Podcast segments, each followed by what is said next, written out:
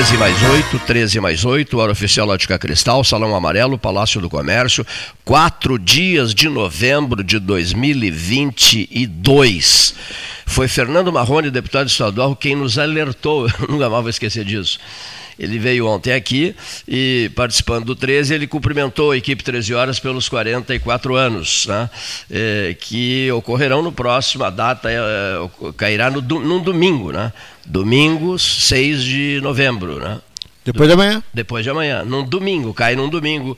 Esse, essa data, essa marca, 44 anos do 13 Horas. Eu gostei muito de uma fotografia que o arquivo implacável do 13, o Paulo localizou, que é José Rodrigues Gomes Neto, o decano, discursando no Batuva, durante um jantar no Batuva, eh, por ocasião eh, dos 30 anos do 13 Horas. Essa foto estará no site no domingo, na matéria que eu preparei dos 44 anos. Muito bem, professor José Rodrigues assim Gomes como Neto. estará na Delgar Soares, Isso. Luiz Fernando Lessa Freitas, Freitas, Delgar Paulo Freitas. Otávio Pinho, Produtor inicial, Paulo Otávio umas Pinho. fotos que eu resgatei que está na matéria para a gente Paulo Otávio foi produtor do 13, a Maíra Lessa foi produtora do 13. O Paulo Otávio está na primeira foto, né? Isso, Paulo Otávio. No, 13, no primeiro 13, né? Isso, Lá no. lá com, com o Bernardo com- com o. Bernardo de Souza. O Bernardo bem novinho, né? Bernardo bem novinho, né? É, e o Paulo Otávio de produtor, isso mesmo, interessante. O- o era feito lá do estúdio. É. Depois, no, no ano da Copa do Mundo do México, ele foi transferido para o, o Banlavoura 302. Aliás, segunda-feira. É segunda, acho que dia 7, é isso? Segunda-feira, 7. Quatro, não, quatro domingo, segunda. Eu acho que, não sei se é nessa segunda, nós temos a, a, a divulgação da lista oficial para a Copa, acho que é segunda. Exatamente a uma hora. Às 13 horas, Ficar é. atento para a gente Ah, perfeito para colocar no ar. transmitirmos direto, né? Essa, essa, essa cerimônia, não é cerimônia, É. essa, esse anúncio, Esse anúncio. feito pelo treinador, feito pelo treinador eh, Tite. Eu estou tentando a Beth Lovatel, não está completando aqui, Gastão. Sim, Feira- em seguida a gente tenta aí a Feira, Feira do Feira Livro, do Livro, né? né? E Feira do a Livro. movimentação na vanguarda, tanto no shopping quanto na feira, tá né, bastante estimulante, né? Porque livros, o professor Varoto está com um na mão nesse momento, sempre é bom, né? Como diz o Fábio Demora, uma frase sensacional: menos face mais book. As pessoas né, encontram nos livros uma bela né, eh, saída para poder se É uma, interage, uma frase que o senso está crítico, né? circulando muito. Me, diz, eh, me livro de armas e me armo de De livros. livros. Eu ligo e cai a ligação, que engraçado. Olha aqui, ó. E- é, Olha aqui, ó. o livro que eu estou na Paulo mão é o da Arita. Godoy.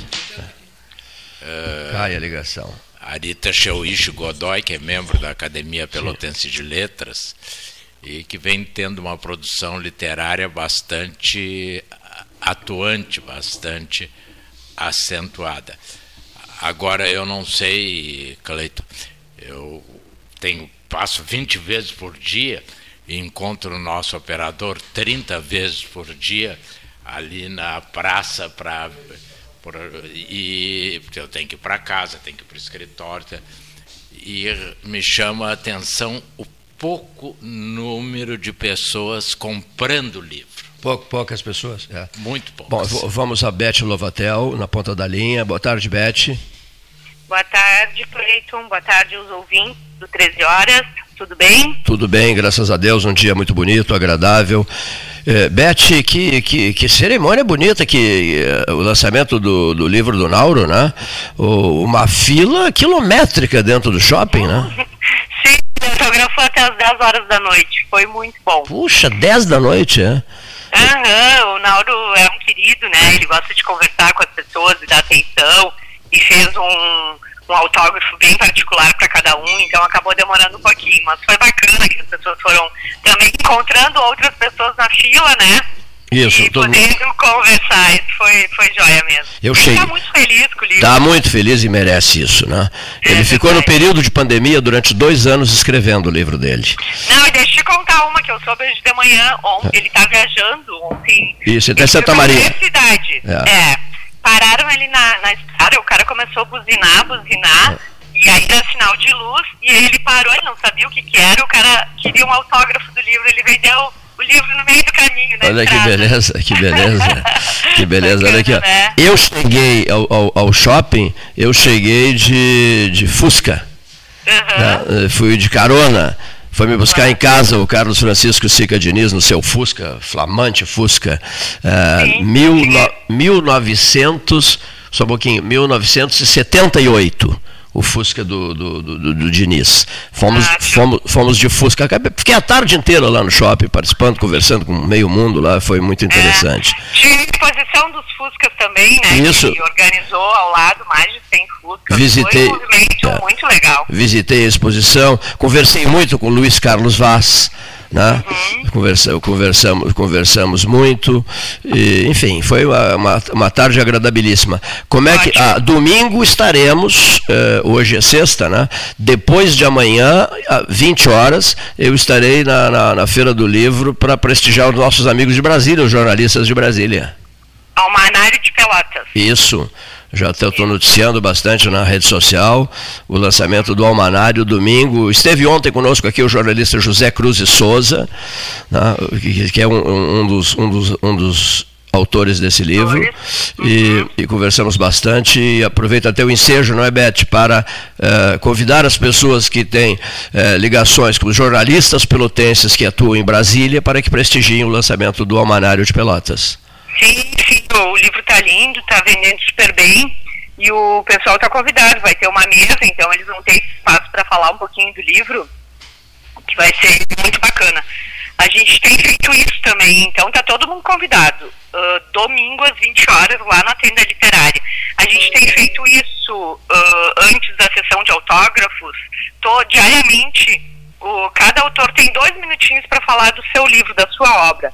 Nada Sim. melhor do que a gente escutar do próprio autor, né? O que, que ele pensou, o que, que motivou ah, e dividir com as pessoas que estão lá presentes. Então esse momento é bacana, assim, as pessoas que quiserem estar lá, às vezes nem para comprar o livro, só para escutar, para saber que tipo de livro que está sendo editado, o que, que motiva as pessoas para escrever. É um momento lindo, assim, isso acontece todos os dias às 19 horas. Que maravilha, que maravilha, que maravilha. É, que maravilha. E os dias têm ajudado, não é, Beth? Dias lindos também, né? Dias. Agora a gente tá um pouco frio ainda à noite, as pessoas, a gente tá com todas as noites, às 20 horas, tem a, a conversa com os escritores. Hoje a gente vai estar com o Emir Rossoni, ele é ganhador do prêmio Sesc, junto com a Joyce Lima, vão, falando, vão falar sobre a vida própria das palavras. O Emir também vai ter uma oficina no sábado, Sim. ah, na Secult, a gente também está com várias oficinas, o pessoal também pode entrar na página do Instagram, do Facebook da Feira do Livro ou da Secult para poder se inscrever. Ainda tem algumas vagas para as oficinas que vão acontecer até o dia 15. Tu, tu disseste há pouco, pois é, tem, tem, tem, tem esfriado e tal, mas convenhamos, Beth, nós estamos no rigor do inverno. É ó, verdade. Nós estamos vivendo o inverno de 2022. É, mas agora já está melhorando, a gente já sabe que o tempo está um pouco mais ameno, né? E a gente anda com casaquinho e tá, tá certo lá, tá agradável, dá para tomar um cafezinho também. O, a doceria tá com a gente, a Imperatriz, aqueles doces maravilhosos. Maravilhoso, é verdade. É, então a gente está esperando as pessoas. A gente teve um movimento excelente no dia 2. Né, tu estava voltado lá para a questão do shopping, o shopping estava super movimentado, a praça estava lotada. E a gente também, ah, eu vou reiterar o convite para que os pais levem as- os seus filhos para escolher os seus livros. Nada melhor do que a gente começar com ah, o hábito desde a infância. A gente precisa desses movimentos prazerosos, né, Cle Cleiton? Para a gente poder criar o hábito. Então, fica o nosso convite para o final de semana todo. A feira está funcionando das 13 às 21 horas até o dia 15. Quando abre o debate do Palácio do Comércio, às 13, né? E vai embora, né? E vai embora. Isso aí. Coração. A gente também, amanhã, no sábado, a gente vai ter uh, uma, um bate-papo com o Alexandre Patrício de Almeida, um psicanalista. Sim. E ele vai estar conversando com uh, dois psicólogos de Pelotas, a Maria Eduarda Oxley Amadu e o Rodrigo Cedrez. E eles vão falar sobre o inconsciente na vida cotidiana. Então é bacana porque o Patrício tem todo o estudo desse livro dele, que ele está lançando, o Psicanálise de Boteco, inclusive ele tem, uh, ele fala sobre isso, e a Madu vai trazer dessa visão mais local. Então o Cedrez, que é quem vai fazer a mediação dessa mesa, vai fazer esse contraponto, assim, desse Beleza. estudo global para o local. Então o pessoal também está convidado, amanhã às 20 horas lá na praça. O, o, o Fusca sorteado, eh, já sabes o nome do vencedor, não? Não, o Fusca, o Nauro vai fazer o sorteio quando ele vender os 4 mil exemplares do Ah, livro perfeito. que ele publicou, ou até julho do ano que vem. Eu tenho, acontecer primeiro. sim, mas que engraçado, eu tenho certeza que esse Fusca sairá para mim. Ah, que beleza. Todo mundo diz isso, sabia? Eu tava na loja, quando o pessoal vinha comprar dizia, eu já tenho certeza que eu vou ganhar esse Fusca. Eu tenho aí. absoluta certeza. Não, e a criatividade, né, Cleiton? Busca pomelo, e cheio de pomelo ainda. E é verdade, As é. que quiserem conhecer, ele tá exposto lá no shopping, ele tá com cheio de pomelo dentro, assim. Foi muito bacana. O pessoal da Biri também tá super feliz com essa parceria e poder estar apoiando isso que as pessoas gostam tanto.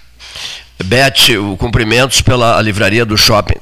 Que beleza, né? Que o visual, o visual, a diversidade de, de livros, ah, verdadeiro, olha, uma senhora livraria. Cumprimento. É, muito obrigada, a gente cuida bastante de estudo, do acervo. Também a gente está sempre acompanhando os nossos vendedores, né, que são a nossa escuta diária aí com os clientes, para ver o que, que eles estão buscando.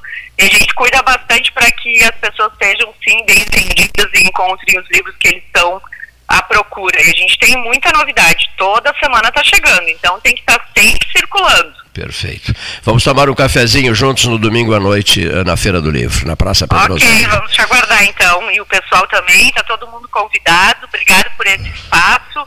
E a gente vai estar aguardando vocês lá na praça. Gastal te manda um abraço, professor Varoto Idem, estão aqui no Salão Amarelo do Palácio do Comércio.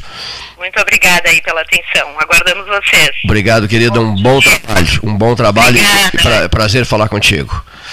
Tá bom, tchau, tchau. Tchau, querida. Mesa 13. Bom, que beleza o som desse telefone do Paulo Gastão Neto, né? É, alguém me disse assim. Isso aqui é iPhone, né, Paulo? Esse aqui. Que o som do iPhone não é grande coisa, né? Interessante, está comprovado isso, que o som do iPhone realmente não é grande coisa.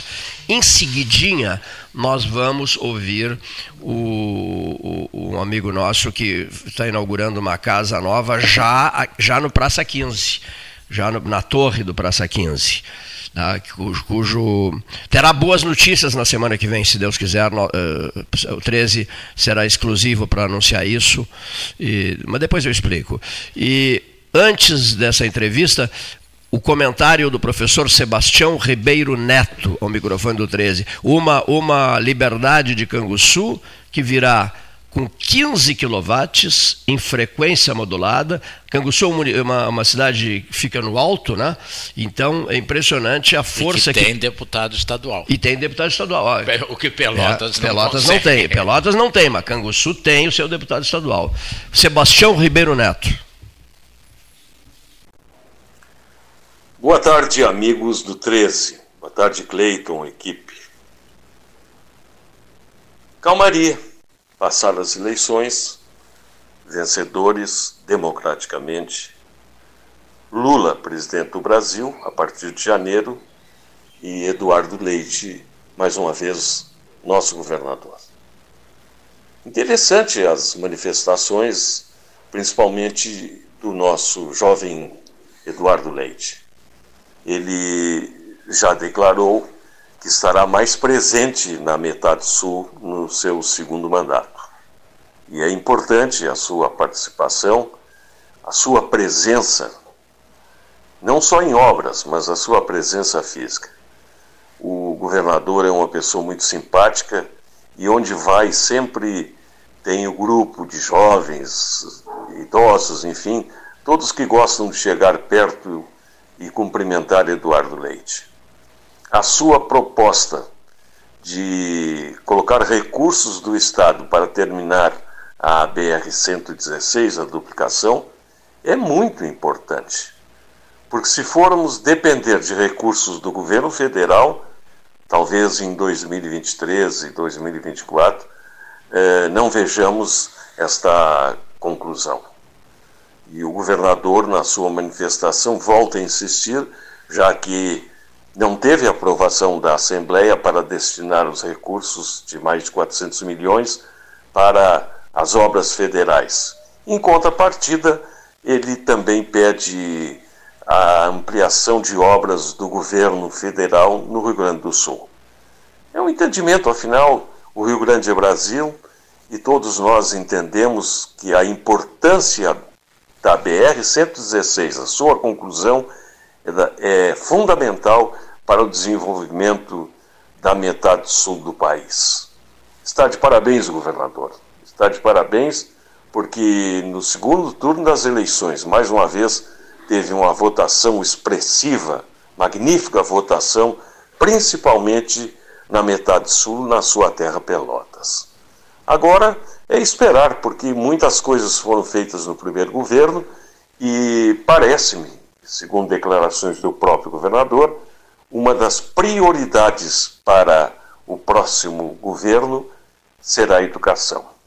E está na hora, porque a educação precisa muito, os índices não são nada, ah, nada maravilhosos e precisamos mudar com urgência esta situação. E o governador Eduardo Leite está consciente e tem todas as condições para criar escolas, mais escolas de grupo de tempo integral e desenvolver, inclusive, a própria melhoria das áreas físicas dos estabelecimentos existentes.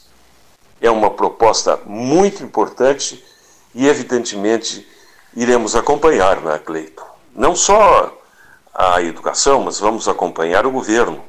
E por falar no governo, estamos já montando uma rede para a transmissão da posse dia 1 de janeiro. É a última vez que a posse vai acontecer em 1 de janeiro. Estaremos lá, mais uma vez, capitaneados por Cleiton Rocha, pela Rádio Universidade, o Biratã Rodrigues, pela Rádio Liberdade. A Rádio Liberdade, que se Deus quiser, já estará em FM, em frequência modulada, porque o nosso processo de, de migração está em fase final e nós esperamos nos próximos dias que venha acontecer finalmente, depois de muita luta, de muita burocracia, que é uma coisa que cansa e desgasta propriamente do, eh, do governo federal, do Ministério das Comunicações, mas graças a Deus conseguimos o, definitivamente já na junta comercial o registro, que é a fase, é a fase final da burocracia. Agora é esperar o boleto, pagar a concessão e já imediatamente no ar a Rádio Liberdade que vai transmitir em Canguçu com 5 kW FM. Será a emissora mais potente. E pela altitude de Canguçu, espera-se que vamos chegar aí em torno de 10, 12 kW. Vai ser realmente uma rádio com cobertura em toda a metade sul. Esperamos que de Guaíba para baixo até o Chuí, a Canguçu, a Liberdade, trará a informação e muitas vezes procurando esta rede, que foi uma das ideias de Cleiton Rocha e Hermes Ribeiro, do falecido Hermes Ribeiro, da, de integrar a metade sul, com sucesso e com muitos resultados positivos. Portanto, estaremos lá, se Deus quiser, prestigiando a posse do governador Eduardo Leite, mais uma vez sob o comando de Cleiton Rocha e o Biratã Rodrigues. Cleiton pela RU e o Biratã Rodrigues pela rede. Liberdade de Canguçu, cultura de livramento e cultura de Bagé. Vamos em frente, Cleiton, e parabéns pela cobertura, pelo trabalho e por tudo que tem feito pela radiofonia. Nesta, nesta migração da liberdade, nós também reconhecemos muito o que significa o rádio para a região, principalmente com programas da qualidade do 13 horas.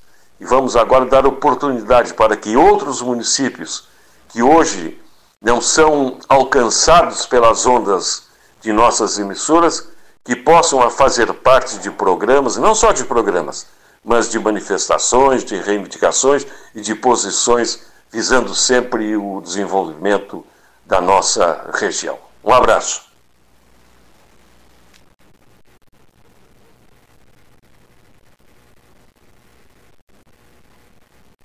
Mesa 13 retomando, mesa 13 retomando. Um segundinho só aqui. Hora oficial Lógica Cristal 13 mais 28. Qual é a temperatura? Qual é a temperatura? Deixa eu estou aqui uh, ligando para o jornalista Hélio Freitag, editor-chefe do Diário da Manhã, um dos comentaristas do 13 Horas, entusiasmado, entusiasmado comentarista, um filho de Passo Fundo, companheiro de juventude de Luiz Felipe Scolari, cresceram juntos. Cresceram juntos. Na ponta da linha, Hélio Freitag. Muito prazer em conhecê-lo, senhor. Estou te conhecendo agora pela voz, inclusive identifiquei. Pois é, eu sempre tive muita vontade. Eu digo, é, Hélio Freitag, Hélio Freitag, Diário da Manhã, eu tenho vontade de conhecer, tenho vontade de conhecer o. É, muito prazer. É, tu estás aí na, à frente do programa há 44 anos, agora no domingo. E a gente não teve tempo de se conhecer ainda, impressionante. É, e eu fecharei 44 anos à frente do Diário da Manhã em 24 de junho do ano que vem, dia de São João. Olha só, 44, 44, hein? É, os narradores esportivos, quando o tempo chegava em 44, eles diziam: o tempo do jogo, Guará, Quá, Quá. E- e- então estamos aí de Guará, Quá, Quá, né? Ele dizia a última volta do ponteiro. O Gastal está lembrando aqui, alguns narradores diziam: Eis a última volta do ponteiro. É, só que agora com o tempo de recuperação, o ponteiro gira mais 5, 6 minutos, não é? A frase que para mim ficou guardada, que eu sempre fui um fã incondicional do Pedrinho, é: O árbitro consulta o seu relógio, nós o nosso. Lembras do Pedro? Ah, é. E o Fiore Gilhote, abrem-se as cortinas, né? Alô, torcida brasileira, carinhosamente boa tarde. Quem vos fala é Fiore Giuliotti, em nome da grande rede Brasil, grande rede, não sei o que, do- dos esportes, verde e amarela. Em nome da grande rede verde e amarela, Rádio Bandeirantes de São Paulo. Espetáculo, Fiore. da- Fiore, Fiore era encantador, maravilhoso. É, o, o, o do. O, do, o, o Bueno de, de Camargo, do Alcei, também foi grande narrador? Da Tupi. Isso.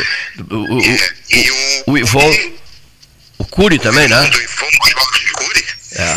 Jorge, Jorge, Jorge. Jorge Cury. É o Jorge Cury. Esse narrava pausadamente, ele não tinha aquela corrida de narrador, não é? Um, Fla- um Flamengo, Zico na intermediária, agora vai lançar para frente. Era é, esse o estilo do Cury, né? Esse mesmo. E, e- e aqui no Rio Grande do Sul, aqui no Rio Grande do Sul, a eletricidade de Pedro Carneiro Pereira, não é? É, e tem um Armindo. Ah, maravilhoso o Ranzolin também. É, era o número dois, com a morte do Pedrinho, assumiu o Ranzolin. Eu gostava muito também do Milton Jung na, na Guaíba, viu? Milton Ferretti Jung. E, e- e maravilhoso no correspondente, no seu correspondente. Não, não, não, isso era o Jandiro Barreto, seu correspondente titular. No correspondente Renner. É, no correspondente Renner era imbatível, né? Impressionante. E serviu para muita, muitas emissoras de rádio do interior gravar o correspondente Renner e depois editar o noticiário. Na década de 60, quando ainda vinha tudo pelo, te- pelo telégrafo, eu me lembro que eu saía da Rádio Passo Fundo, ia nos Correios para apanhar os telegramas que vinham das agências de notícia, France Press, Associate Press e outras. Tu vê como evoluiu ah, em, em- os anos correram e hoje tu tem uma informação em cima da hora, não é? É verdade. Imagina só, telégrafo, telégrafo, rapaz. É, como é bom a gente recordar o velho É. rádio, né? Velho rádio, a gente pegava um orelhão e, É. e dava um boletim da rua. É, tinha a unidade móvel, parava em determinado evento e se transmitia ao vivo. Hoje, pelo celular, como eu estou falando, tu fala para o mundo, não é? É, Faz uma transmissão fácil de qualquer parte do mundo. Ah, É, eu estou ocupando um pouco o espaço para falar de uma reviravolta eh, na reconquista da cadeira do José Cizenando na Câmara de Vereadores.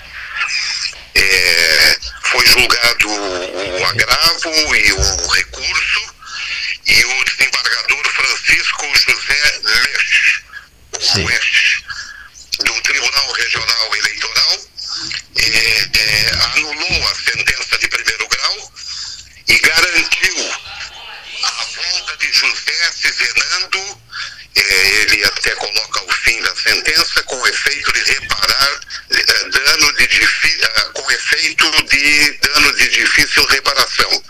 Confira a suspensão e garante a cadeira para o José Cizenando e o, o autor da ação, Cauê Firossolto Martins, que já tinha ocupado a vaga do Cizenando, então volta à condição de suplente.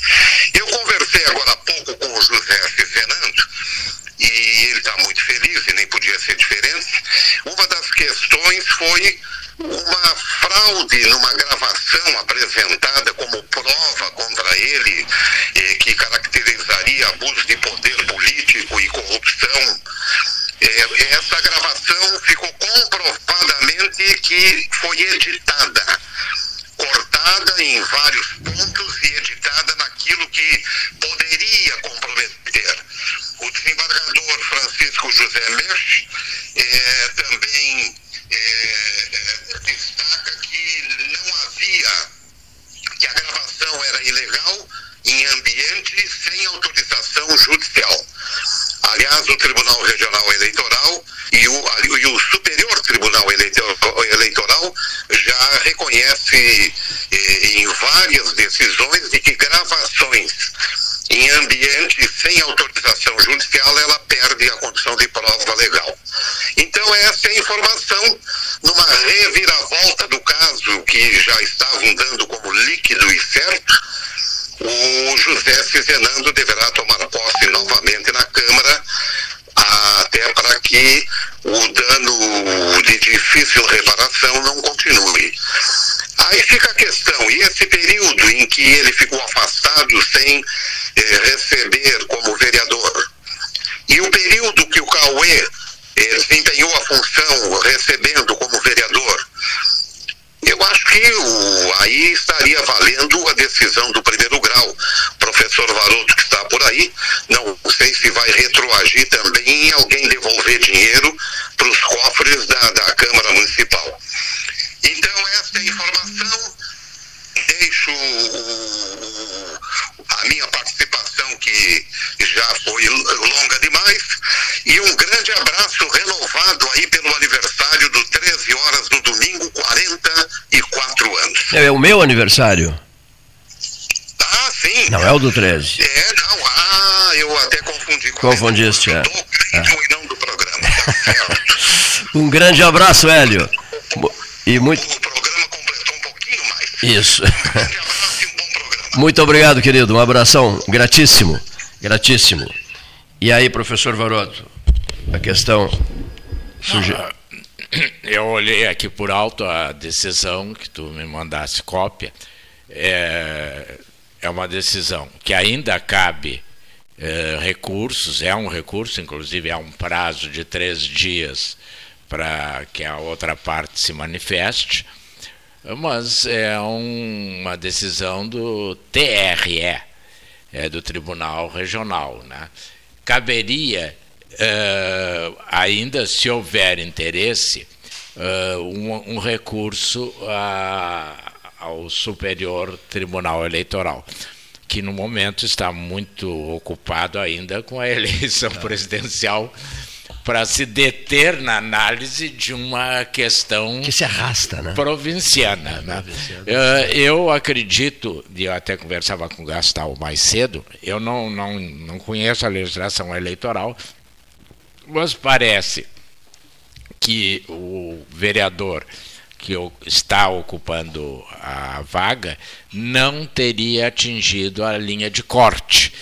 E com isso ele não poderia pleitear a dita cuja vaga do Cisenando. Bom, isso é uma questão. É, essa é uma alegação do progressista. É, é uma alegação do Ponto progressista. De corte, né? Porque a cadeira seria do Ornel. Seria do falecido, Ornel. Que teria o número uh, de, votos de votos necessários para. É e que infelizmente ou felizmente aí é uma questão de é, talvez ele esteja em melhor companhia do que se estivesse aqui. Né? Mas com essa decisão cai a, a, a discussão do PP, né? É, eu acho que a, vai ser Sim, muito volta difícil. Pro, pro, volta para o dono da cadeira, é, né, volta, Até porque a argumentação, o pouco que eu li, né, Cleiton, eu não, eu não li muito, porque ela é longa, uh, e li por alto assim, a argumentação é muito clara, não, não se pode instalar uma insegurança jurídica no vai, no vem, porque isso atinge não só os dois envolvidos, mas toda a instituição, porque tu não sabe quem é que tem maioria, indiretamente atinge também o poder executivo, porque o poder executivo tem que saber com quem que ele conta, com quem que ele não conta. E ao fim e ao cabo, uma expressão que o senhor gosta de utilizar, é. atinge também o eleitor, né? Ah, não, atinge aquele que, de, aquele que depositou o voto. Por isso que essas decisões elas têm que ser serem tomadas antes da eleição. É, e, né? e por isso que eu dizia aqui que no intervalo no intervalo não. Na você não caça só o vereador, você caça. Ao dois, voto do eleitor. Dois mil e tantos votos, né? É, embora, se eu não estou enganado, o vereador não tenha atingido o quociente eleitoral, que é muito difícil, é muito difícil. Normalmente eles se elegem em cima da legenda, né? Isso. É raro. Agora, de 513 deputados, acho que não teve 20 que atingiram. É, então é, é muito difícil. Mas, de qualquer maneira, é, essa é a legislação. Sim. E isso faz com que um, um puxador de votos traga um monte e outro bom parlamentar não consiga porque o partido não conseguiu uh, o número suficiente, né? Então isso é muito complicado. Acho que nós precisamos tá mudar. Falando, agora mudando de Alves para Bugalho, está se falando de uma, uma federação entre PSDB, MDB e Cidadania. É que é Nível uma nacional. É que é uma maneira de sobreviver, né?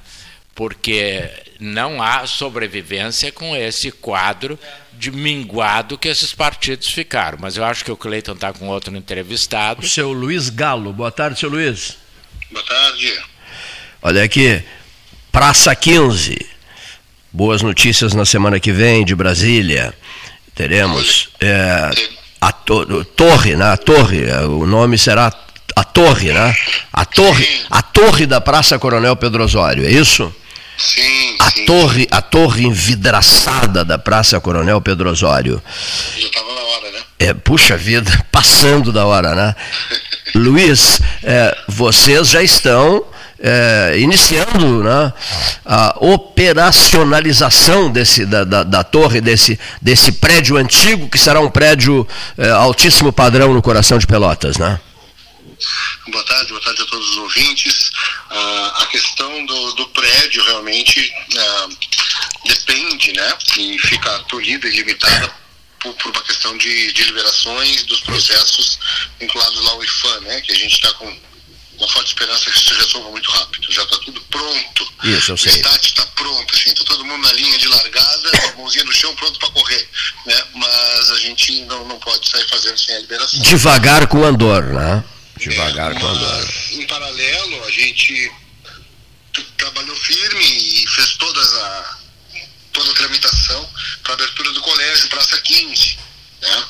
que, que, é, que tem a ver com isso também, que eu venho hoje aqui e te agradeço imensamente a gentileza e a tua disponibilidade, né? uh, de, de, de, nos abrir o espaço desse teu canal privilegiado.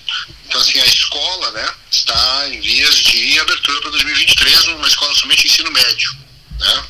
E ali onde antes existia não, não chegou a funcionar por conta da pandemia, né? Sim. Mas ali onde, onde estava com tudo preparado para abrir o ângulo vestibulares, né, vai ter o Colégio Praça 15 e um pré-vestibular de uma nova plataforma. Nós, nós uh, fomos pesquisar, né? Porque a, a pandemia nos revelou muitas coisas do ponto de vista educacional, né? Sim. Ninguém estava ninguém tava preparado para essa pandemia, os alunos ficaram com um déficit muito grande, uh, as escolas também não conseguiram recuperar perdido, né?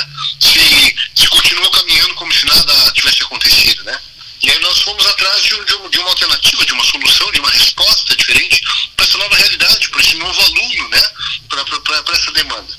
Então, além da escola, nós então vamos abrir ele também para vestibular, assim como tinha antes do ângulo, só que nós descobrimos uma plataforma de ensino chamada Geek. Então nós estamos, simbolicamente amanhã, que é sábado, né? Nós estamos tirando o leão dali, estamos colocando o símbolo da Geek, que vai ser o nosso sistema de ensino. Que beleza. Ali, é prime... ali Luiz, é primeiro andar ali, né? Não. A, a, a entrada é pelo primeiro andar, mas Sim. A, no terceiro andar é que a gente é que estão as salas de aula. As salas de aula no terceiro andar. É. Tanto do curso quanto da, da escola, o pessoal sobe de elevador, é bem tranquilo, tá, tá tudo bem. Elevador já funcionando, tudo bonitinho, né? Sim, tudo perfeito. Inclusive, quero te dar o convite, a hora que quiser ir lá conhecer, ver, ver as nossas instalações, está bastante bonito. Tudo novo, cheirando a novo, assim, e, e planejado, feito com carinho, tá muito legal. Eu já fui até a parte mais alta do, do, do- da torre, mas pe- caminhando. O Marciano Peronde me convidou. Nós fomos caminhando, subindo a escadaria.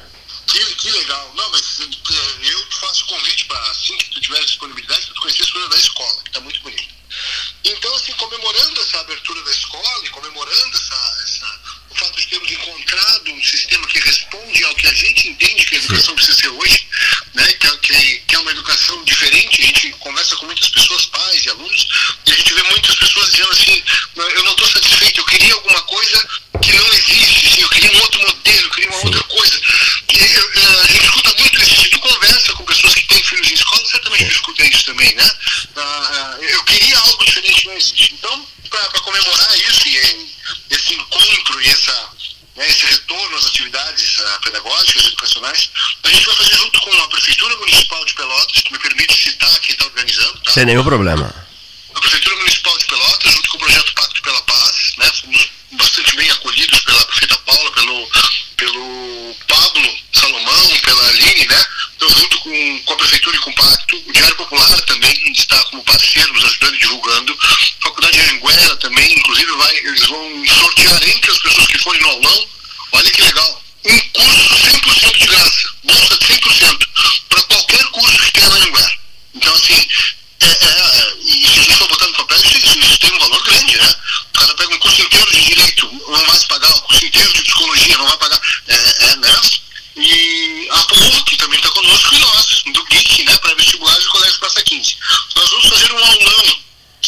Na Pelotas de aulões e com o ângulo, quando nós trouxemos o ângulo para cá, nós sempre fizemos aulões. No Teatro Guarani, várias vezes, fizemos nas salas de cinema do shopping, alugamos as cinco salas de cinema, tinha um professor em cada sala, os professores revezavam, foi cansativo, mas foi muito interessante. Fizemos em 2019 no Largo do Mercado, né? Botamos duas mil cadeiras ali na frente e fizemos das quatro da tarde às nove da noite. E aí o pessoal ia chegando e indo embora, chegando e indo embora, passou muita gente por ali. O objetivo desse aulão, nesse momento, eh, tem duas mensagens, né? Tem dois objetivos. O primeiro objetivo é esse símbolo também de uma tentativa de retorno à vida acadêmica, retorno à normalidade, entendeu? Também para simbolizar para esses alunos que foram oprimidos por uma situação que ninguém escolheu e para a qual ninguém estava preparado, dizer assim, ó, vamos voltar à vida, vamos de novo. A universidade continua sendo uma meta importante, né? Vamos, vamos voltar. Então, Luiz, símbolo, né? Eu vou te dar um, vou te dar, te deixar um convite, né? Porque na Brasília vai entrar em seguida. Olha aqui, ó, o convite é o seguinte: no- eu, ah, nos visite aqui semana que vem, ah, sé- sétimo andar, Palácio do Comércio, Associação Comercial de Pelotas, né? Aí a gente fala mais um pouco. Depois eu prometo, a, na- a turma do 13 visitará as suas instalações.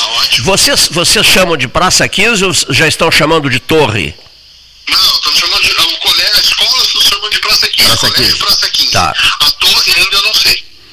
Mas então assim, 10 segundos. Terça-feira agora, terça-feira, dia 8, lá no auditório do Colégio Pelotense, nós vamos fazer um aulão com os nossos professores, com uma grande estrutura, Sim. junto com esses parceiros, para qualquer pessoa que vá fazer o Enem. Porque Sim. daqui a pouco o aluno vai no aulão, pega uma, duas dicas, acerta duas, três questões a mais e ele passa para o curso que ele queria.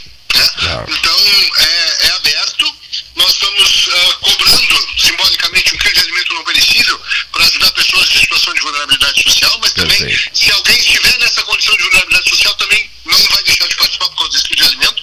Pelo contrário, daqui a pouco a gente vai dar uma cesta básica para essa pessoa. Ali no, no, Mercado Central tem Perfeito. um quiosque da Secretaria de Turismo, é só ir lá pegar o ingresso. Luiz Galo, eh, inteiro dispor, muitíssimo obrigado. E vamos beber um chá chinês verde semana que vem ao vivo aqui, tá? Todas as cores. bom? Um, um abraço, querido, um abraço. Abraço. Tchau, tchau, tchau. Tudo de bom. Luiz Galo, Luiz Galo. O senhor Casarré está na ponta da linha. Aquele que às vezes é, fica ouvindo 13 no início da tarde, dando um mergulho na piscina. É verdade isso, cavaleiro? É verdade, porque o clima de, o clima de Brasília, ele é ameno, né? Tu sabe? E não Sim. temos grandes temperaturas nem muito frias. E essa piscina que tu fala é uma piscininha ali, é meio que uma banheirão, entendeu? Não é uma grande piscina. É uma piscininha ali que eu faço ginástica com a Luísa na hora do almoço. E aí, às vezes, eu, seguidamente, eu ouço 13 fazendo meus exercícios ali de hidroginástica. Tu tens um bom sistema de segurança em casa, tens, né? Não, cara, tu- tu- é o seguinte, a cidade de Brasília, no plano piloto, ela é super tranquila. Sim. Não tem, assim, não tem um índice de violência alto. Não, mas eu, Eu moro em casa, né, num lugar Sim. chamado Casas da W3, são casas térreas, e é tudo tranquilo, cara, não tem, não tem muito preocupação com essas coisas, não, é tranquilo. Não, não, mas ocorre o seguinte: eu, Cleito, teu amigo pessoal, me preocupo muito com a tua segurança, tá? que não, não aconteça nada de desagradável contigo. E eu fiquei sabendo que tu, tu tens eh, convivido com um camarada lá do Pantanal, um tal de Tenório, que tem convivido contigo, e esse teu convívio com o Tenório eh, pode te criar algum problema, não é? É, não, cara, inclusive porque ele, né, cara, ele ataca as pessoas com lança, com toda a arma que ele tem na mão, né, cara. Pois é, ele Então eu, tenho, eu realmente contratei uma segurança especial para me proteger desse cara. O, a, a tua, a tua segurança, o, o teu segurança atende pelo nome de Arcides? É, exatamente.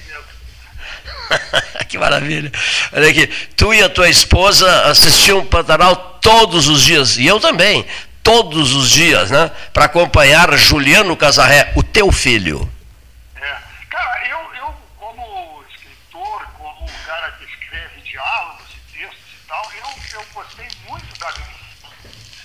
Feita por esse ano. Achei que tinha muita peripécia boa, muita aventura. Os atores recriaram aquele linguajar ali do Pantanal, meio caipira. Inclusive o Juliano também inventou várias histórias, ele, inventa- ele inventava palavras, né? E, e aí, cara, eu acho que um- uma, uma, uma bela novela, foi uma bela novela. E, e realmente é uma novela, se tu for ver, ela é uma novela que tem quase o nível daquela Avenida Brasil, que o Juliano também é, foi um dos principais protagonistas, que inclusive a novela fechou nele, não sei se tu lembra. Aquele cara que era o Chupetinha, que, era o meio maluquinho do futebol. Não, a Avenida Brasil foi um sucesso arrasador, que nem esse Pantanal. Paulo Gastão, tudo bom, Casarré? Tudo bom, Gastão? Diga. Domingo, eu queria que tu falasse um pouco sobre esse, esse novo lançamento que teremos aqui na Feira do Livro de Pelotas, domingo 8 da noite. Tá, olha aqui, deixa eu explicar. Esse livro, ele surgiu mais ou menos. Nós temos um grupo aí de jornalistas, é, velhos jornalistas pelotenses que moram em Santa Catarina, Porto Alegre, Brasília, até em Pelotas também, em todo lugar. A gente já fez três livros sobre a história da cidade, pegando alguns aspectos, assim, vários aspectos, junta meia dúzia, dez, doze artigos e faz um livro. Nós fizemos, o segundo livro nosso chamava-se De Pelotas e Outras Barbaridades. O que, que era esse livro? Esse livro nós pegamos um decálogo de pelotês que foi publicado na internet e começamos de brincadeira através do, do, do WhatsApp.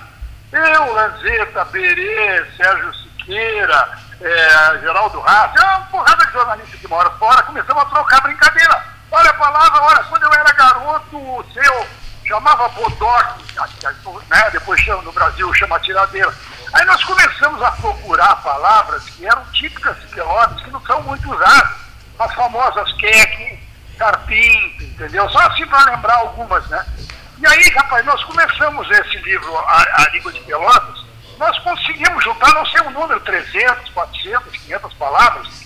Isso aí ajudou a vender o livro. O livro esgotou a edição. Não era uma grande edição, mas vendeu E aí nós notamos que havia um interesse do pessoal de Pelotas por essa cultura local, pela, pela língua local, pelo falado, pelo linguajar pelotense.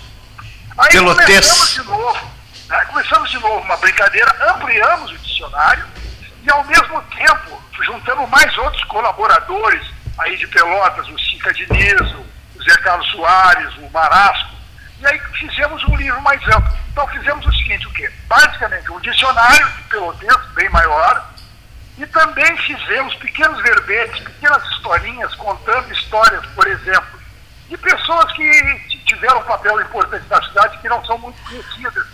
Aí a gente foi fazendo verbetes não só para os figurões históricos, mas para as figuraças da cidade, as figuras populares, né? As pessoas, aquelas figuras populares que frequentam o centro, que todo mundo conhece. Pelotas é cheia de figuras populares e tal. Aí a gente acabou montando um negócio que ele era ao mesmo tempo uma espécie de almanac e ao mesmo tempo uma espécie de dicionário. O dicionário a gente manteve mais ou menos no espírito do primeiro livro. O dicionário é o seguinte, quando nós temos duas definições de uma mesma palavra, a gente bota a mais brejeira, a mais engraçadinha, a mais divertida. Porque uma coisa que nós levamos em consideração no livro, e aqui eu acho que eu estou fazendo sociologia, não sei se vocês vão concordar comigo.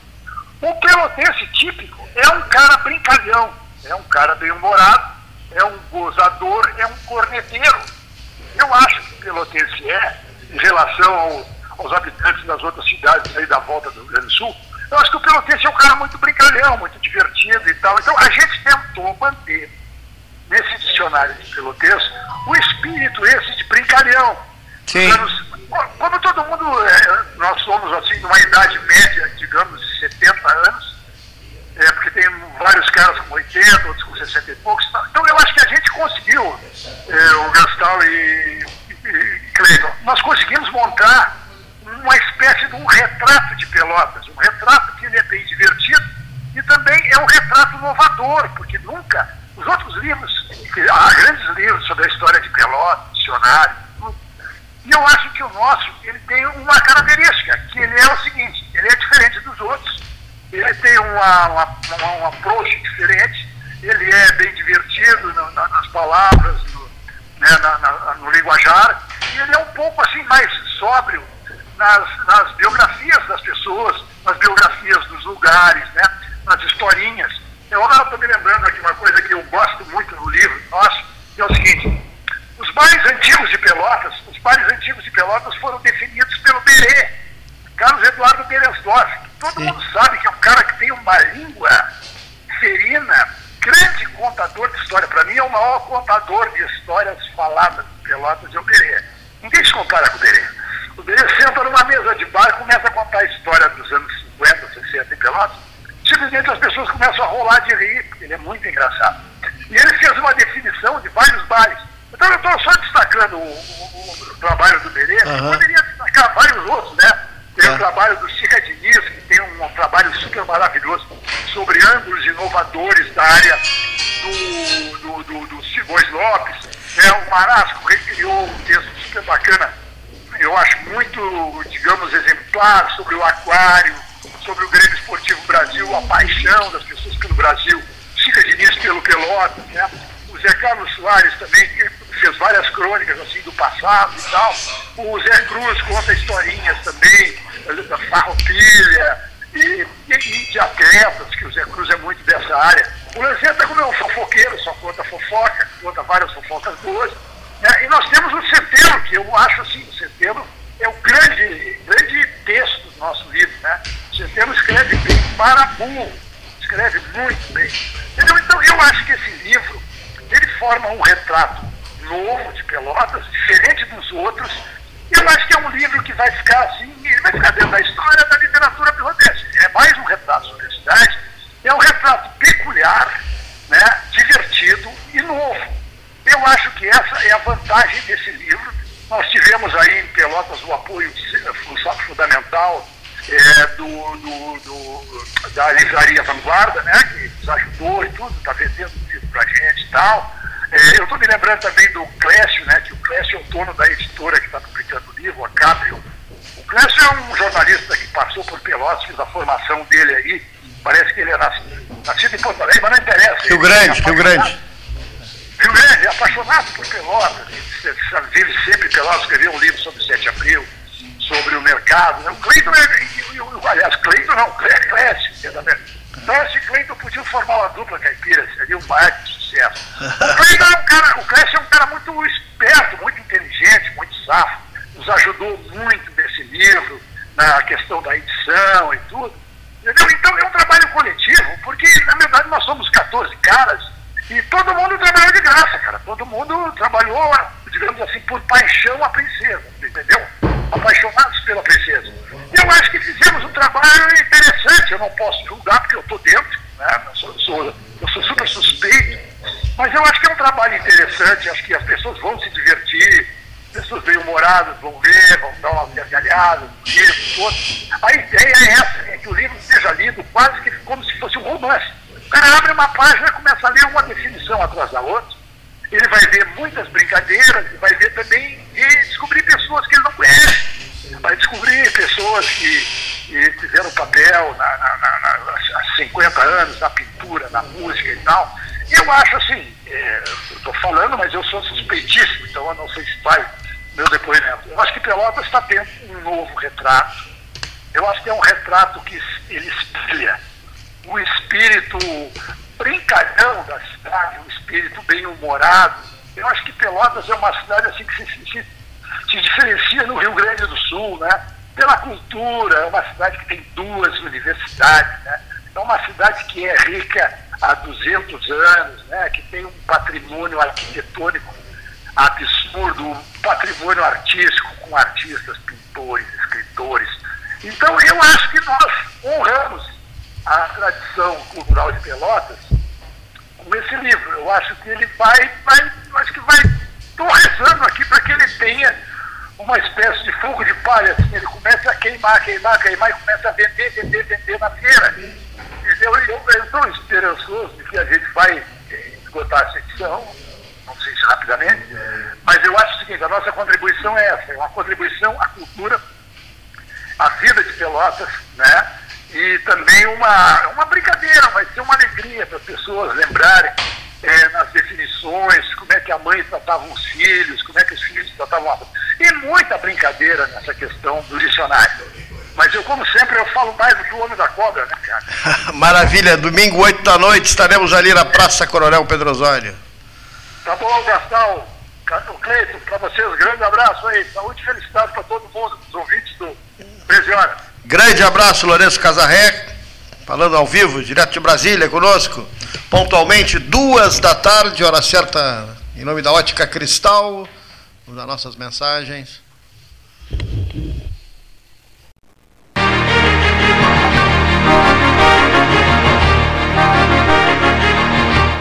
Associação Comercial de Pelotas é um dos órgãos mais antigos do país sempre em defesa da classe empresarial, com uma história marcada pela transparência e pelo compromisso com seus associados. Faça parte do nosso quadro de sócios. A ACP está localizada no edifício Palácio do Comércio, Rua 7 de Setembro 274, telefone 3028 1541, com o ramal 200.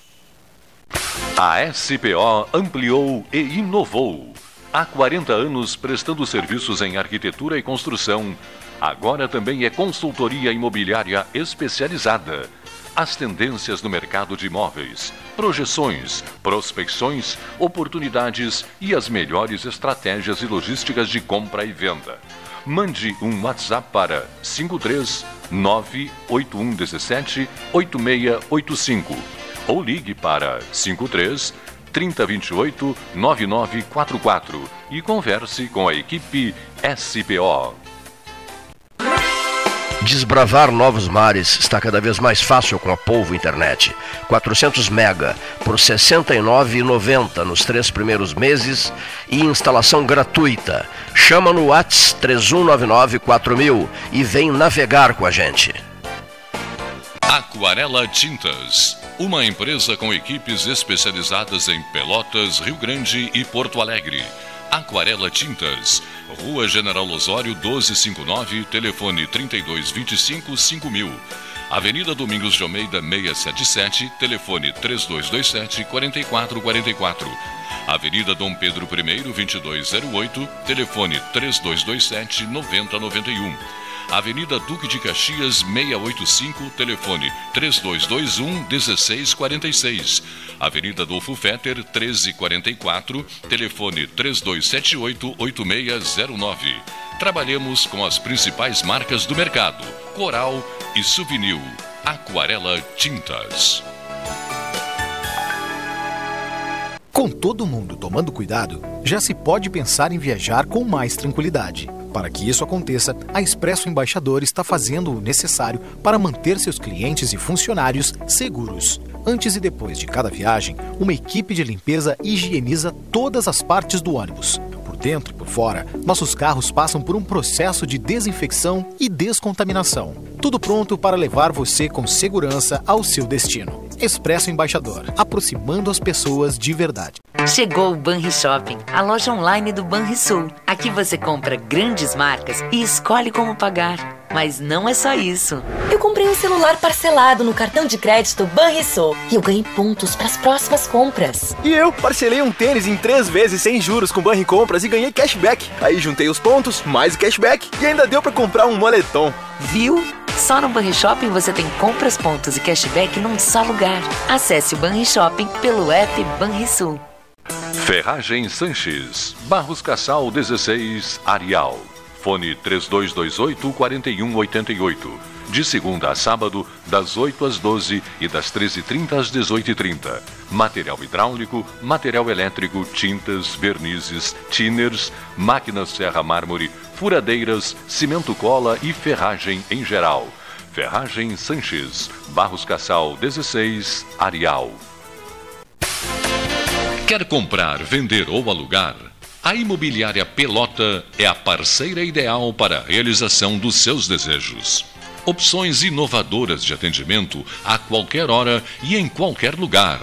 WhatsApp, visita remota, tour virtual, contrato digital e outras ferramentas seguras e práticas para você fechar negócio sem precisar sair de casa. Na Imobiliária Pelota, os sonhos não param.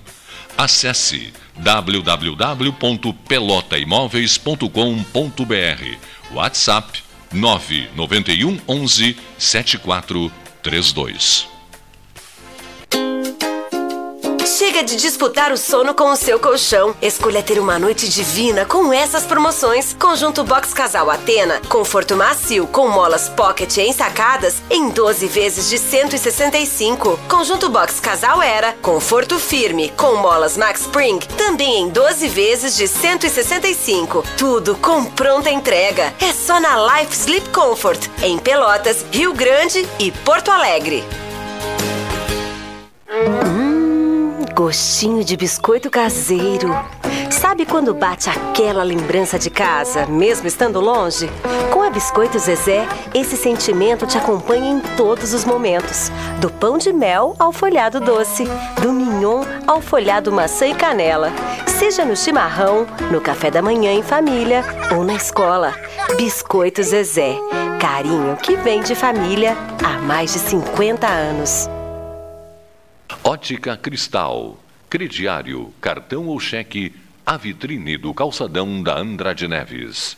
Invista na sua saúde em 2022. O Cindy Lojas Pelotas possui uma parceria com o Plano Saúde Maior para oferecer benefícios exclusivos aos associados. Entre em contato agora mesmo pelo telefone 53 3227 1646 ou vá até o Cindy Lojas Pelotas, na rua Andrade Neves 2077, quinto andar e conheça os planos oferecidos.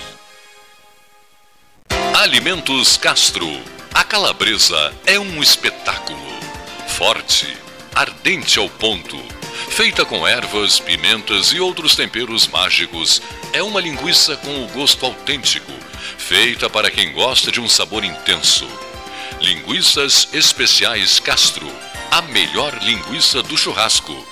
Você encontra os produtos Castro em supermercados e nas melhores casas de carnes do Rio Grande do Sul. Unimed Pelotas. O melhor plano de saúde, com urgência e emergência 24 horas. Panemio. Alimentos saudáveis e conveniências. Osório, esquina Rafael Pinto Bandeira. Teleentrega 3225-2577. Genovese Vinhos. Delicateces. Produtos de marca. A qualidade de sempre. Ligue 3225-7775. Doutor Amarante 526. Visite a sua Genovese Vinhos.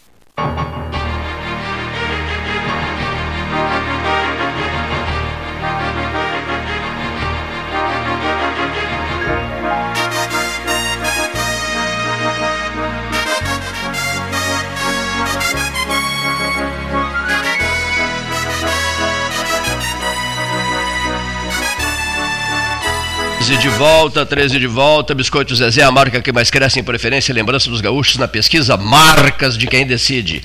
O presidente do PP está nos estúdios, o senhor Paulo Grigoletti Gastão. Viu só? O nome é comigo. Boa tarde, Cavaleiro. Boa tarde, Cleiton Rocha. Boa tarde, integrantes do 13 Horas. Boa tarde, ouvintes. Muito obrigado aí pelo acolhimento.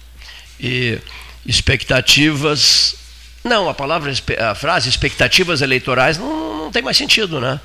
Não há mais sentido nessa frase, né, Paulo? Não, eu acho que há muito sentido. Até no ah. comentário que eu gravei ontem, que eu ah. não sei se foi ao ar ou não. Uh, foi.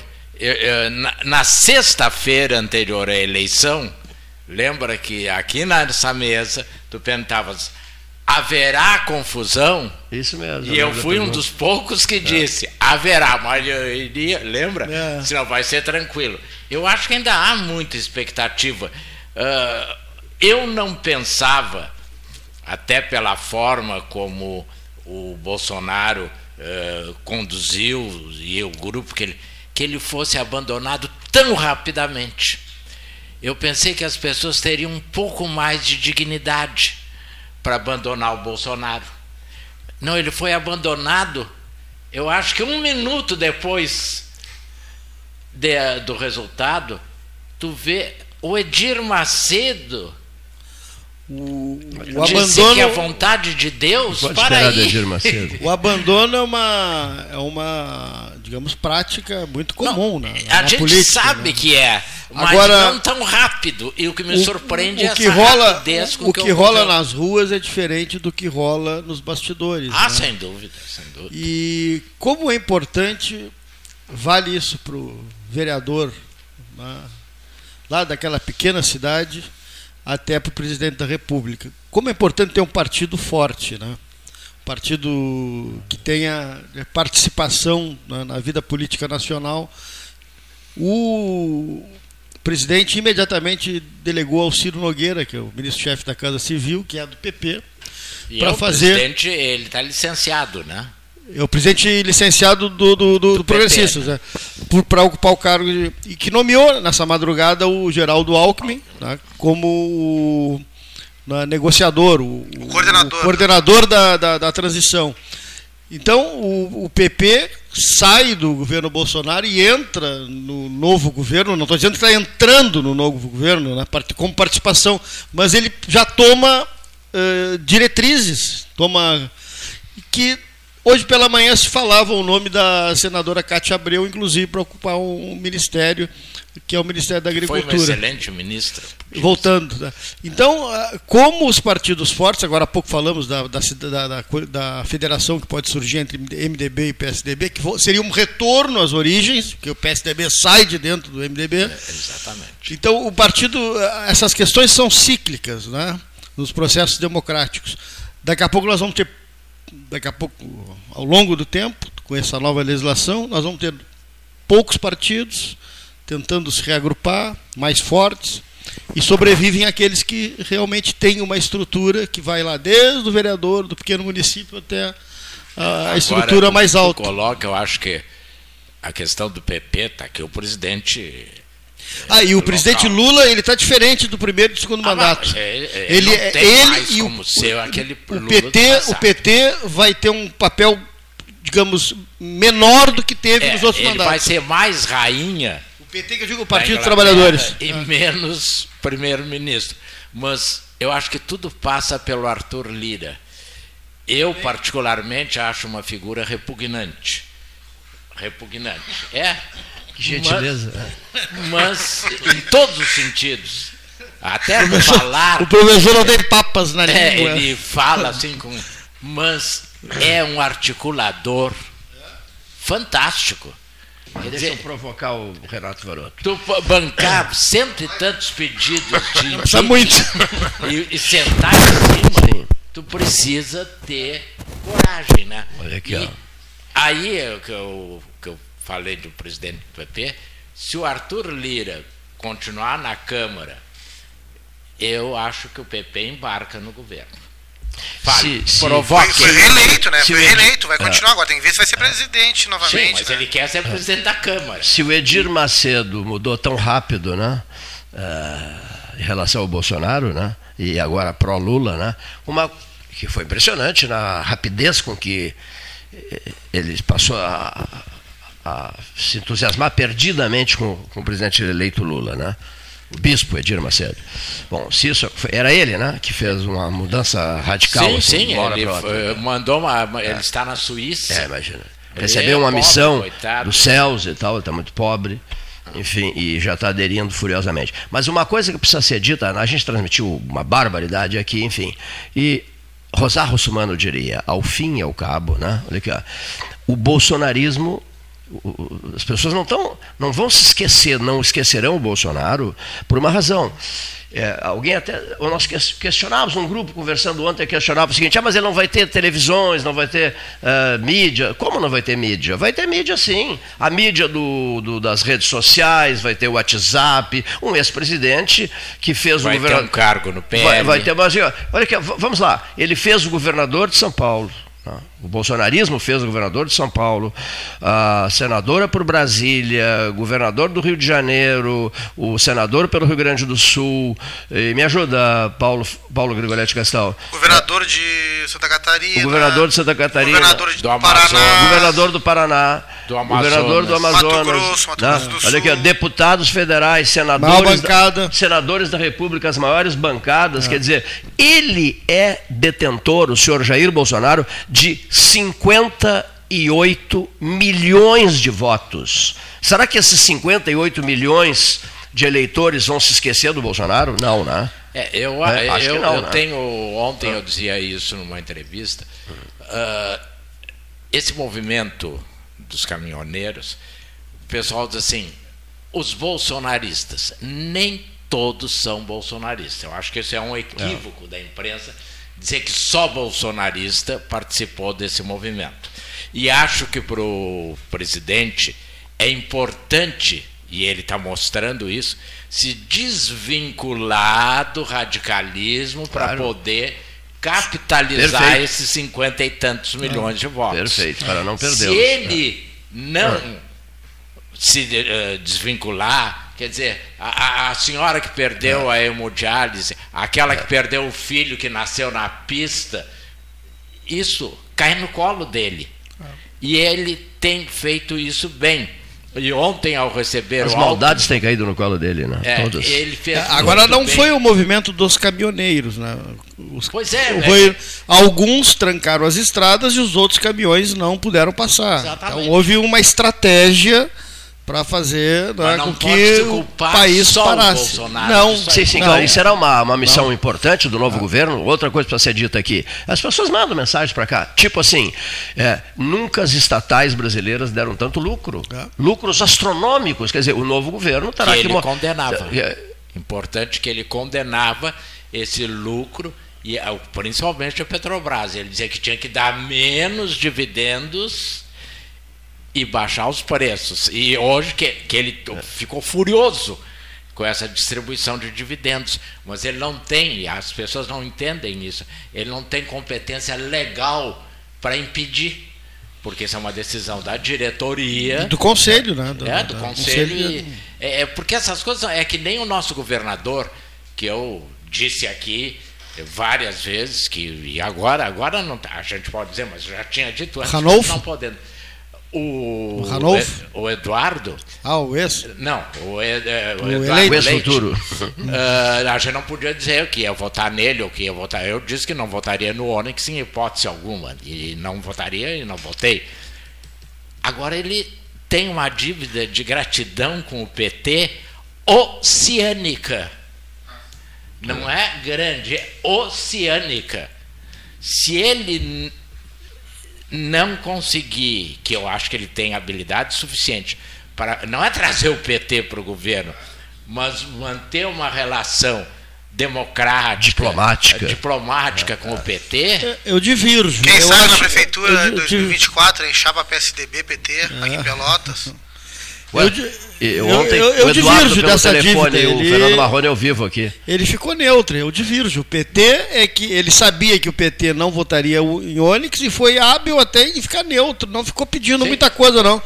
Inclusive Sim, ontem poucas palavras, o trocou com o Fernando Marrone aqui. se o PT na- não, não no, no um programa. voto crítico, Sim, é isso que eu quero Sim. dizer. Ele não ele, pediu. ele, ele surfou, não Sim, pediu, mas na, ele, ele não tem na- obrigação na- nenhuma com o na PT, eu eleição penso. de 2018 foi Sartori contra Eduardo e não teve o PT também na, na disputa e, o- e não agradeceu ao PT depois.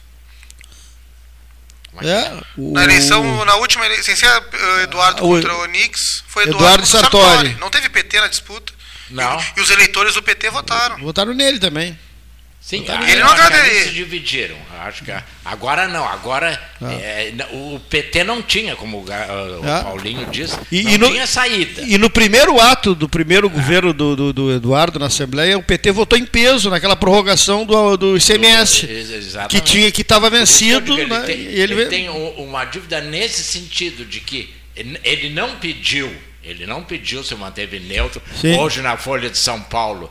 não abriu o voto, mas deu a entender que votou no, voto. no- Lula. É, mas ele precisa tratar o PT não como parceiro, Sim. mas tem que reconhecer. É que, eh, que nem o, o Lula, e nisso o Lula tem sido competente, dizer que ele sabe que os votos dele, muitos não queriam ele, mas votaram para ser anti-Bolsonaro. É. Foram só anti-Bolsonaro. Não eram de nenhum dos partidos da coligação.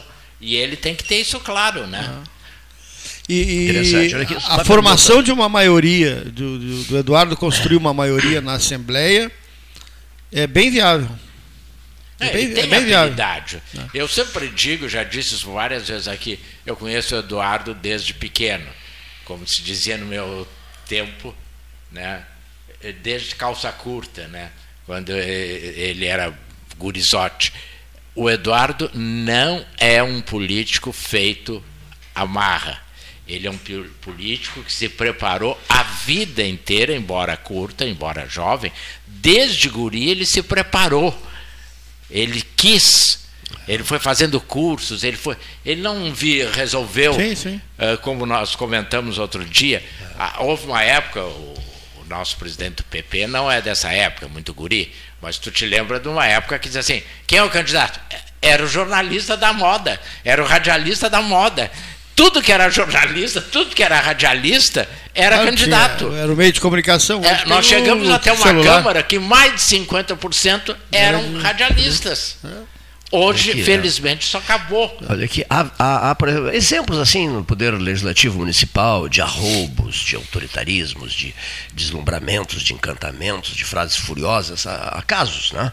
De pessoas que, enfim, eh, não mantêm a serenidade no exercício da atividade política. Eu sei de vários exemplos, até uns bem recentes.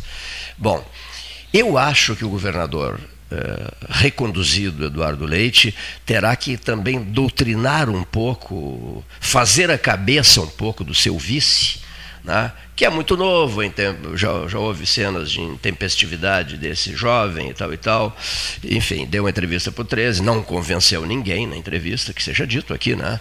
Ele tem que ter um certo cuidado com o seu vice, porque vice sempre é um perigo. Né? Olha que frase boa, né? Não é mesmo? Vice sempre é um perigo. Uma pergunta minha para os senhores da mesa aqui.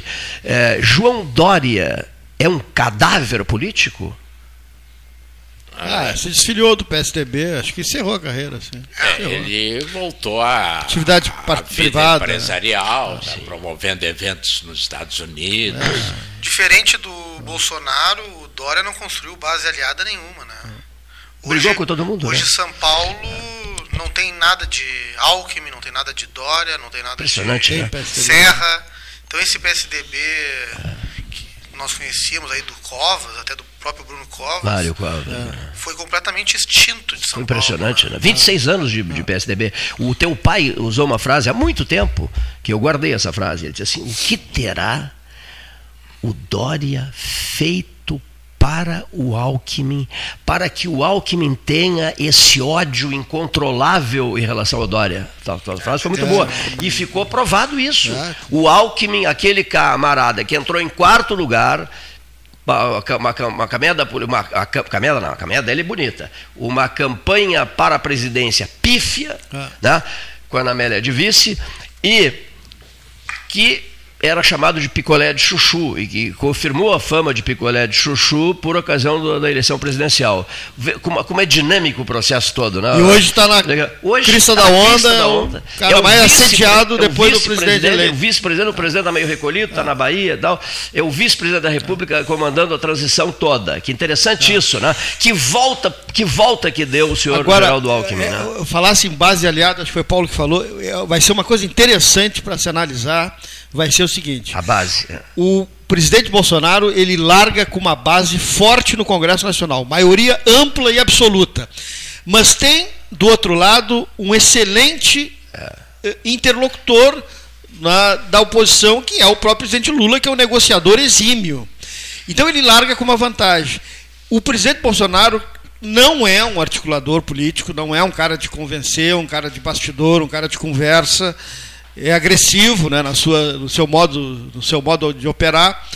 Então, ele vai ter que ter alguém para manter essa base, professor Garoto. Ele vai ter que ter alguém que vai ser um interlocutor para manter essa base, senão ele vai perder para o presidente Lula.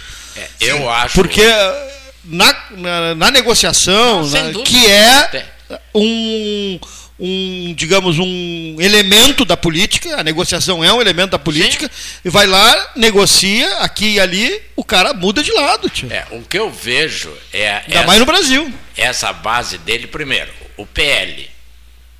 O PL que não tem nada com o Paulo Brossara, aquele velho PL PL, histórico do Rio Grande do Sul, aquela gente morreria nesse partido.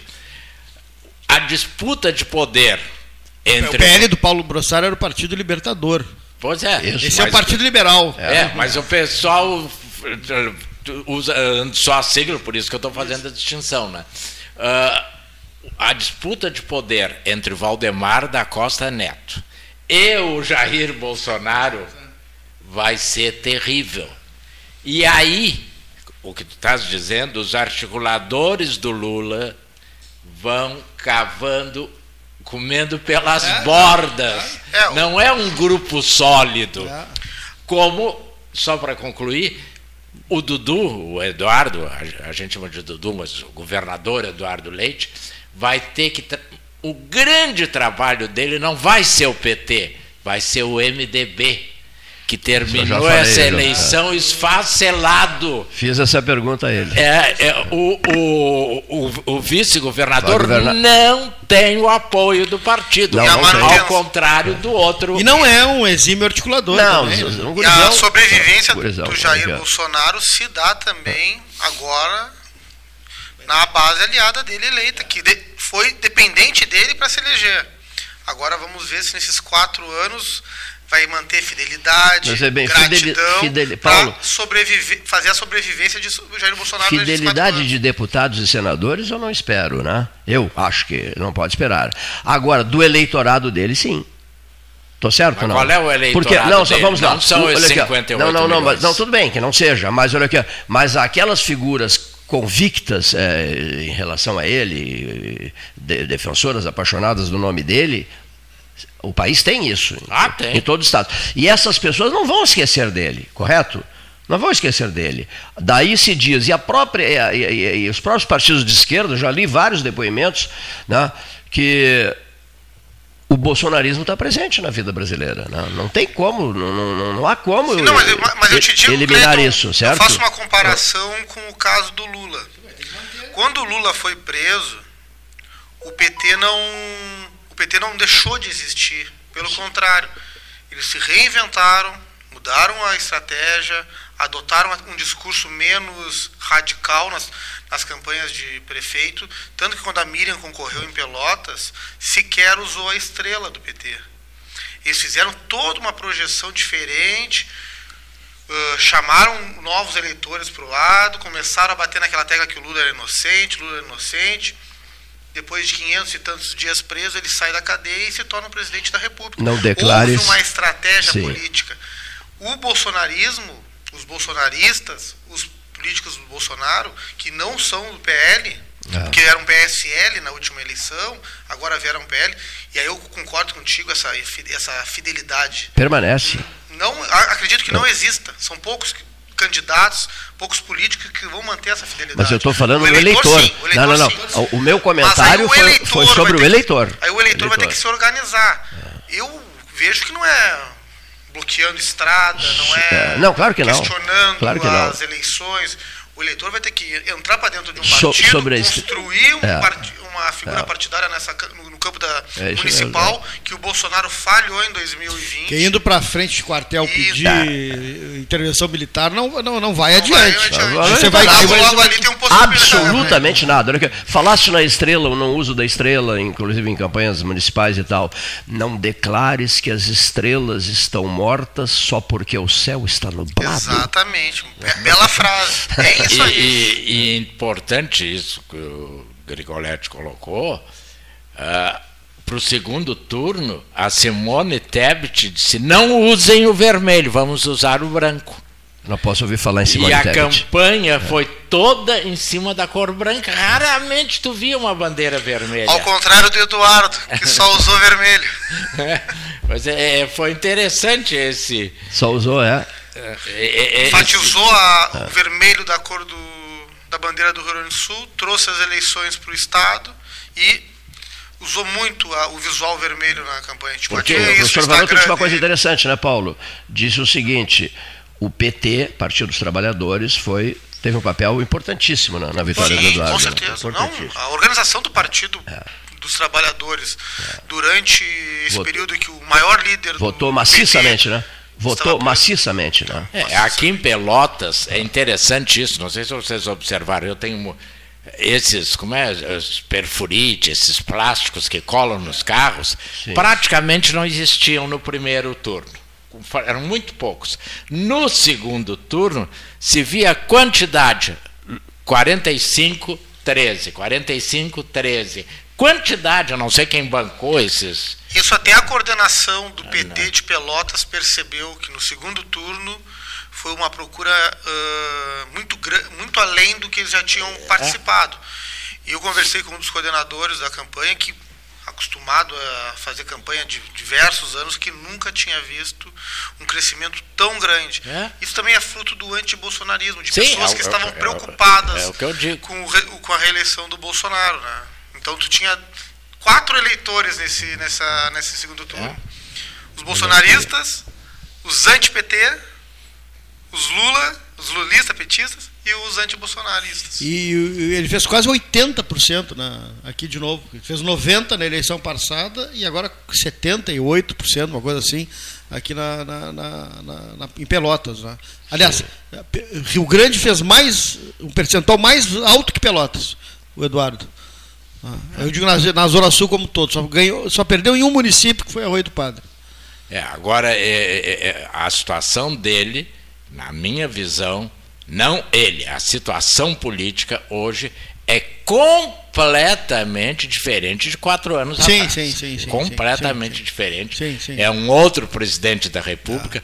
Nessa. ah, alguém falou aí que o Lula está dizendo que vai se reunir com os governadores. Governadores, né?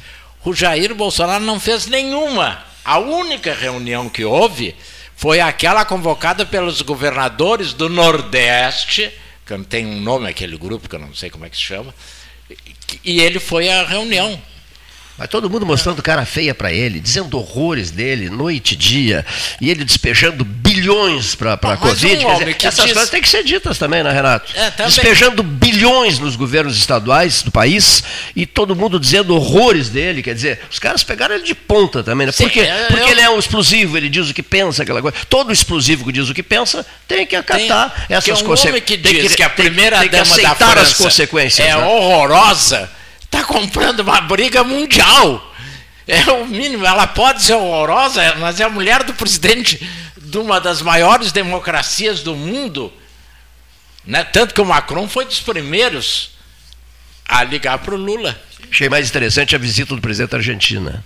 Bom, E o seu desejo incontido, é, o, o desejo incontido de uma Argentina caindo aos pedaços, de que se crie uma moeda nova, ou seja, é, o peso real. Imagina o peso real. Nós, nós E o Maduro também. pela e, o Maduro, fundo, e o né? Maduro também deu os parabéns pro Lula, É. muito faceiro, né? Muito seja, faceiro, Talvez né? seja a salvação da economia venezuelana. Tá- às vezes eu pergunto, Paulo, Paulo Grigoletti Gastal, tem que se colocar na pele do, do, do Bolsonaro também, né, Varoto? Entendendo o humor dele. Ele é assim, é o jeito dele. Ele, ele, ele, mesmo diz, eu sou assim, eu sou às vezes deselegante, digo bobagem, digo, peço desculpas depois. Mas vocês não fazem concessões, estou certo ou não?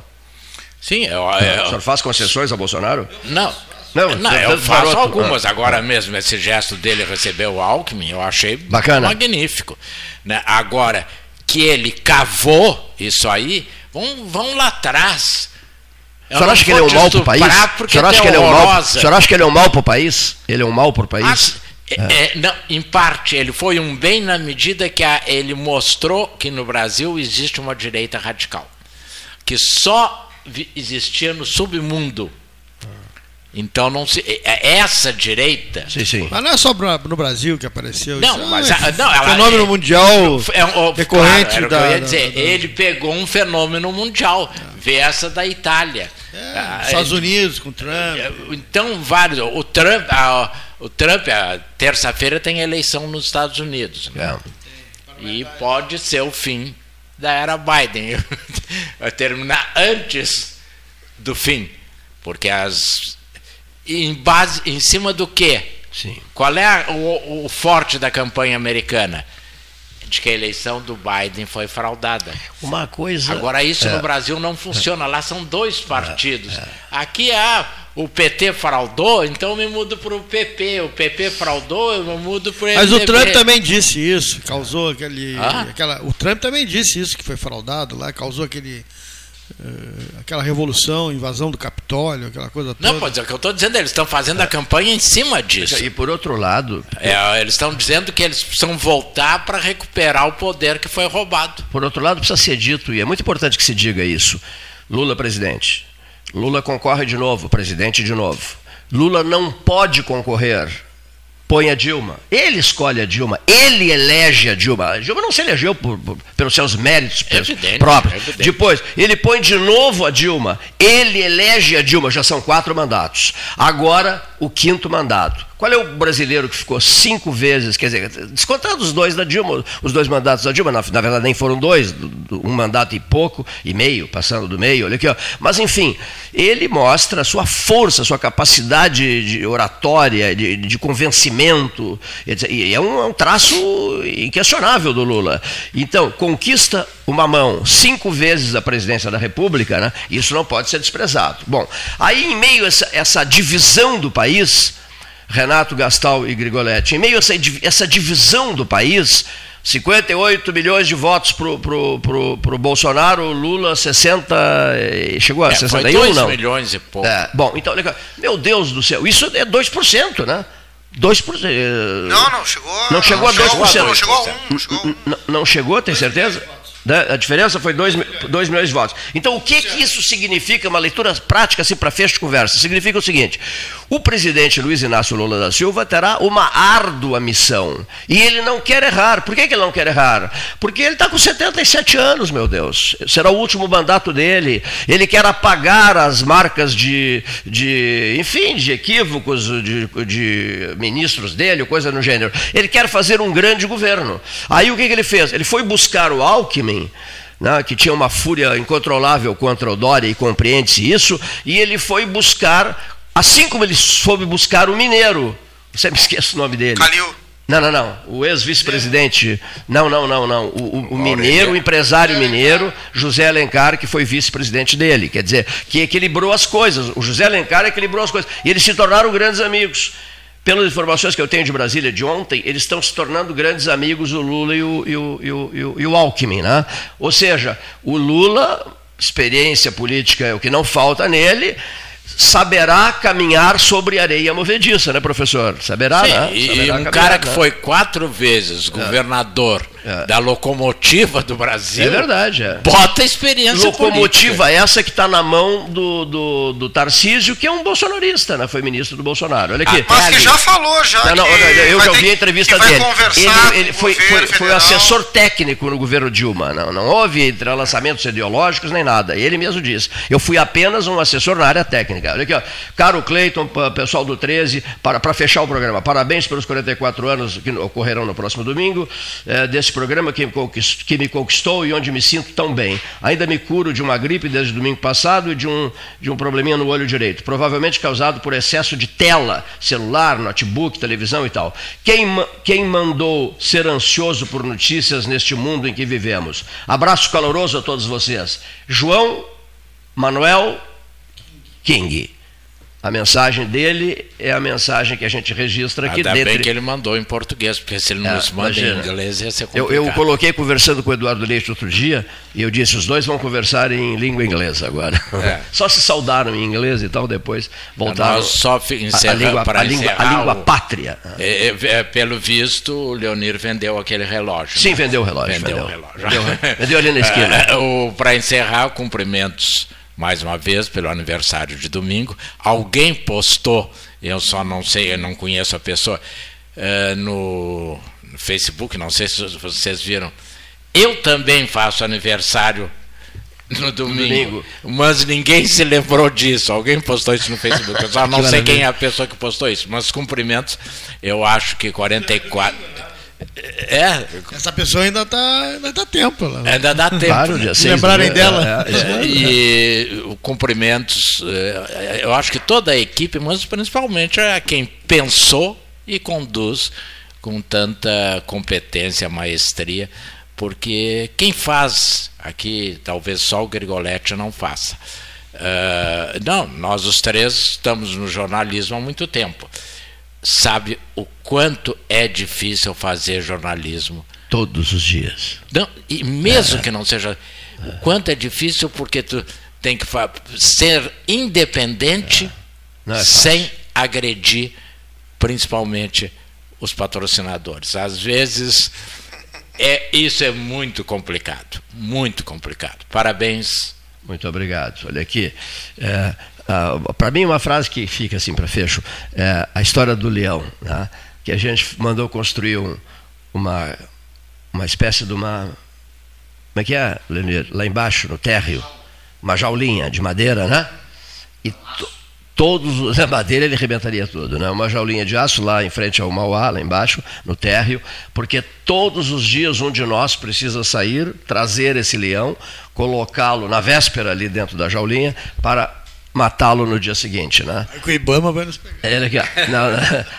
É, preciso, é preciso abater um leão por dia para segurar. O mais difícil não é participar, apresentar o programa, né, Paulo? O mais difícil é produzir o programa. Na verdade, essa é a parte braba da coisa. A todos os nossos melhores agradecimentos, uma boa tarde.